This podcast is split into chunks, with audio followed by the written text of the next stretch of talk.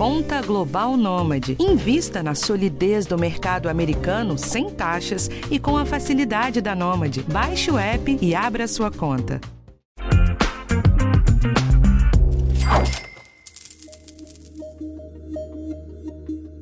Olá pessoal, eu sou Daniel Silveira, repórter de economia do G1 no Rio de Janeiro, e este é o podcast de educação financeira. Neste episódio, a gente vai falar sobre os impactos no seu bolso da provável alta da Selic, a taxa básica de juros do Brasil. Quem me acompanha neste episódio é meu colega Luiz Gerbelli, que é repórter de economia do G1 em São Paulo. Olá, Luiz. Oi, Daniel. Oi, pessoal, tudo bem? Esse tema é quente, hein? Já que acontece agora a segunda reunião deste ano do Copom, o Conselho de Política Monetária do Banco Central que é responsável por definir a taxa básica de juros. Isso mesmo, Luiz. A reunião está prevista para os dias 16 e 17 de março, e só no final dela a gente vai saber se a Selic vai ser alterada ou não. Lembrando que desde agosto do ano passado ela está fixada em 2%, que é o patamar mais baixo da história da nossa taxa básica de juros. E de agosto para cá, o cupom já se reuniu três vezes e em todas elas decidiu manter a Selic em 2%. Será que agora ela vai ser alterada? A aposta do mercado é que sim, Luiz. O Copom deve mexer na Selic e a expectativa dos analistas é de aumento dessa taxa, entre 0,25 a meio ponto percentual de aumento. Ou seja, ela deve subir de 2% para 2,25% ou para até 2,5%.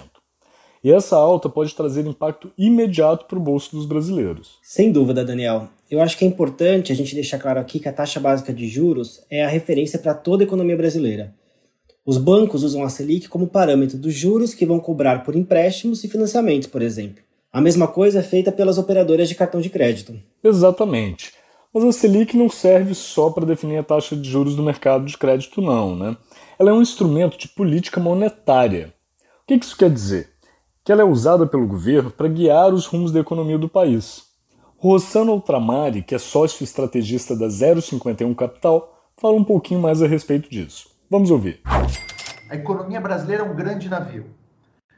Se, ela está, se o navio está andando muito devagar, o Banco Central tira o pé do freio para deixar o navio andar mais rápido. Como é que ele tira o pé do freio? Reduzindo a taxa de juros. Consequentemente, o navio vai ficar mais leve, vai andar com mais velocidade. Se a economia está se acelerando, está andando rápido demais, o navio está andando rápido demais e está gerando inflação, o Banco Central pisa no freio para que a economia não cresça rápido demais e não gere inflação. Mas a nossa economia não está andando rápido assim para o Banco Central pisar no freio, não, Daniel? Como é que os analistas de mercado financeiro estão projetando essa alta da Selic de até meio ponto percentual? Porque o país está gerando inflação, Luiz. A gente fechou 2020 com a inflação mais alta dos últimos cinco anos. A gente ainda não sabe qual foi a inflação de fevereiro, mas a prévia divulgada pelo IBGE aponta que foi o maior índice para o mês de fevereiro desde 2017. E a expectativa é que a inflação continue crescendo. Mas vamos voltar a falar da taxa básica de juros, que é o nosso foco aqui hoje. Como a Selic é o referencial da economia, se ela aumenta, também aumentam os juros do cartão de crédito, dos financiamentos, dos empréstimos, do cheque especial. Então, quem está ouvindo a gente deve estar se perguntando se esse impacto vai ser sentido no seu bolso imediatamente. Vai, não tem como fugir disso.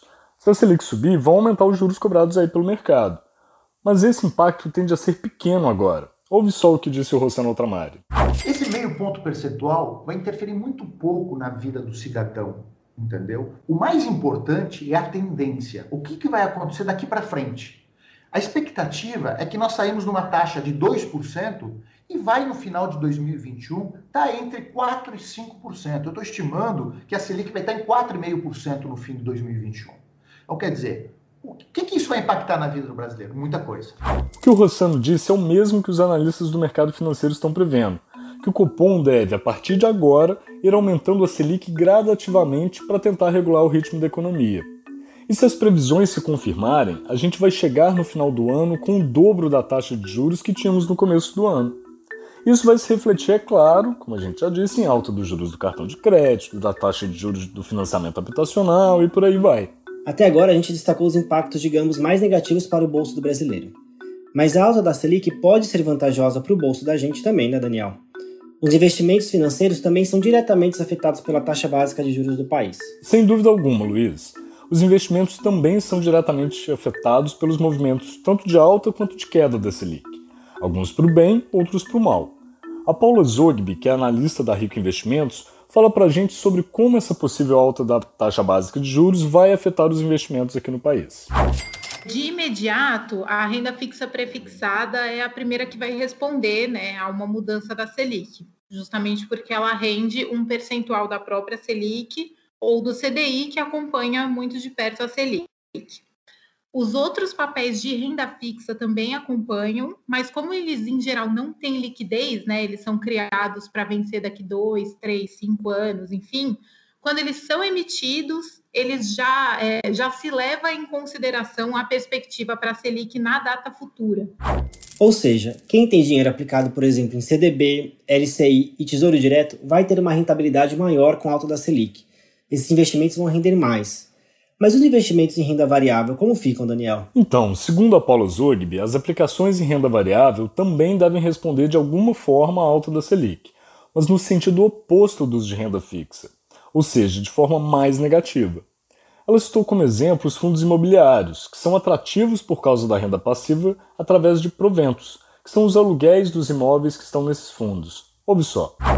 Com a Selic mais baixa, os proventos são mais interessantes, mas se ela volta a subir, parte dos investidores pode voltar a ter preferência pela previsibilidade da renda fixa mesmo. Presta atenção, pessoal. Quem está ouvindo esse podcast e tem dinheiro aplicado em fundos imobiliários, não é para sair correndo e mudar a opção de investimento, não, viu? Uma alta de até meio por cento da Selic vai impactar muito pouco nesses fundos. Lembrando que eles são um tipo de investimento de longo prazo. Então, dá para esperar mais um pouco para analisar bem o que fazer aí no médio prazo. Mas e a bolsa, hein, Daniel? A gente viu que desde 2019, quando o Copom começou a reduzir a taxa básica de juros, a maioria dos investimentos foi perdendo rentabilidade, o que provocou um salto de brasileiros investindo em ações. Com a Selic voltando a aumentar, será que a gente vai ver um movimento contrário de muita gente vendendo ações para voltar a investir em renda fixa? Bem, a gente tem que reforçar que, se for confirmada a previsão dos analistas, a Selic vai aumentar muito pouco agora. Ou seja, não vai aumentar tanto a rentabilidade dos investimentos que perderam atratividade no ano passado, não. A Paula Zogby apontou que quem investe na bolsa está lá para correr risco mesmo. Então ela acha que essa alta da Selic de agora não deve movimentar tanto o mercado de capitais de imediato, não. E que se houver uma saída de investidores, vai ser algo muito pontual. E vale a gente lembrar que a volatilidade da bolsa depende muito dos fundamentos das empresas, de como elas reagem aos movimentos da economia interna e externa também. O Rossano Altamari, da 051 Capital, reforçou isso. Ouve só. No primeiro momento, o aumento dos juros, ele pode impactar, sim, o investimento em bolsa. Mas eu acredito que no médio e longo prazo, não. Desde que seja um aumento gradual. O que nós não podemos é ver um aumento na taxa de juros, tipo um mercado estressado, sair de 2 para 9 em um ano. Cara, isso vai ser ruim para investimento em bolsa. Quem está ouvindo a gente deve estar se perguntando, afinal, quais as melhores opções de investimentos agora se a Selic voltar a subir?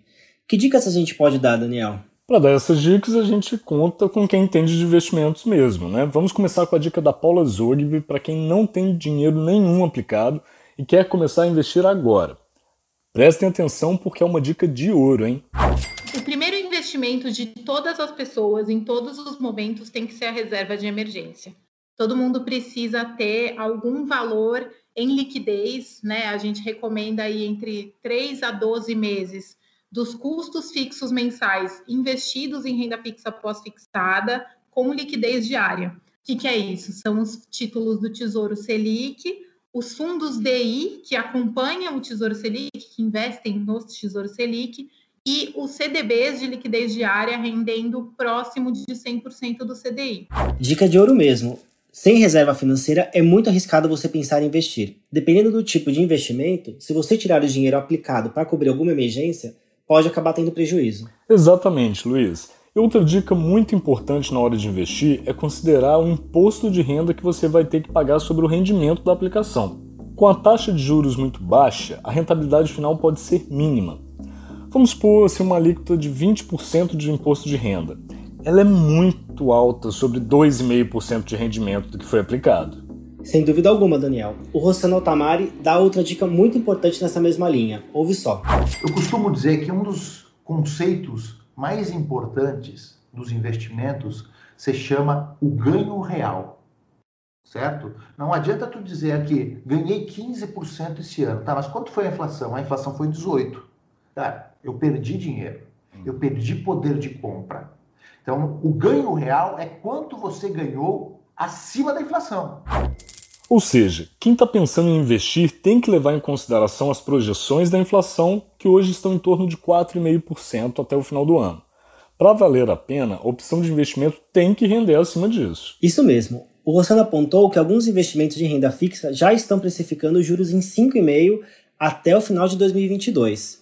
Então, quem pode deixar um dinheiro investido por uns 3, 4 anos pode pensar em comprar um título com vencimento para 2024, por exemplo. Ao final do prazo, ele vai ter rendido a inflação do período mais uns 2%, pelo menos de acordo com o fundo escolhido. Outra dica do Rossano para quem nunca investiu é ir devagar, começar aos poucos. Vamos ouvir. A orientação máxima, aquela que na minha visão é, é o investimento inteligente. Investir com parcimônia, com cautela, aos poucos. Não precisa tudo de uma vez. Coloca um pouquinho. Aquela coisa ali, para te sentir a temperatura da água, tu não precisa se atirar dentro da água. Coloca o pé, sente a temperatura. Se está agradável, coloca mais. Vai até o joelho, vai até a cintura. Não precisa dar um bico só para te dar aquele choque, entendeu?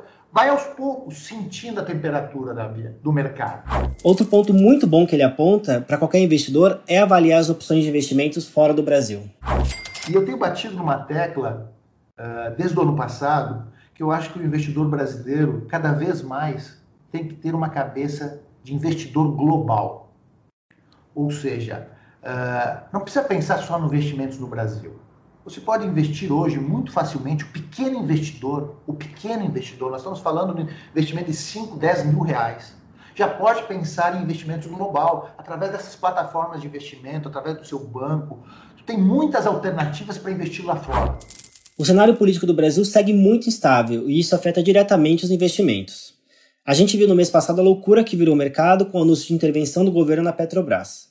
Então, diversificar os investimentos e conferir opções lá fora tende a ser vantajoso mesmo. E quem investe quer ver o dinheiro render, não é mesmo? Então, vale a pena procurar e olhar com atenção as várias opções oferecidas aí no mercado, como diz o Rossano, fora do país também. Então é isso, pessoal. A gente espera que esse programa tenha ajudado a esclarecer os impactos de uma alta da Selic no seu bolso e a refletir sobre como avaliar as opções de investimento nesse contexto de aumento da taxa básica de juros. Ah, antes de mais nada, não esquece que toda segunda-feira tem episódio novo no ar. Ele está disponível no G1, no Globoplay ou no seu agregador de áudio favorito. E se você gostou desse episódio, aproveite e segue a gente. Assim você é sempre avisado quando um novo episódio é publicado. E pode compartilhar com quem você quiser. Esse episódio foi feito por nós e também por Thiago Kazuroski e Giovanni Reginato. Tchau, pessoal. Até a próxima. Até mais, pessoal.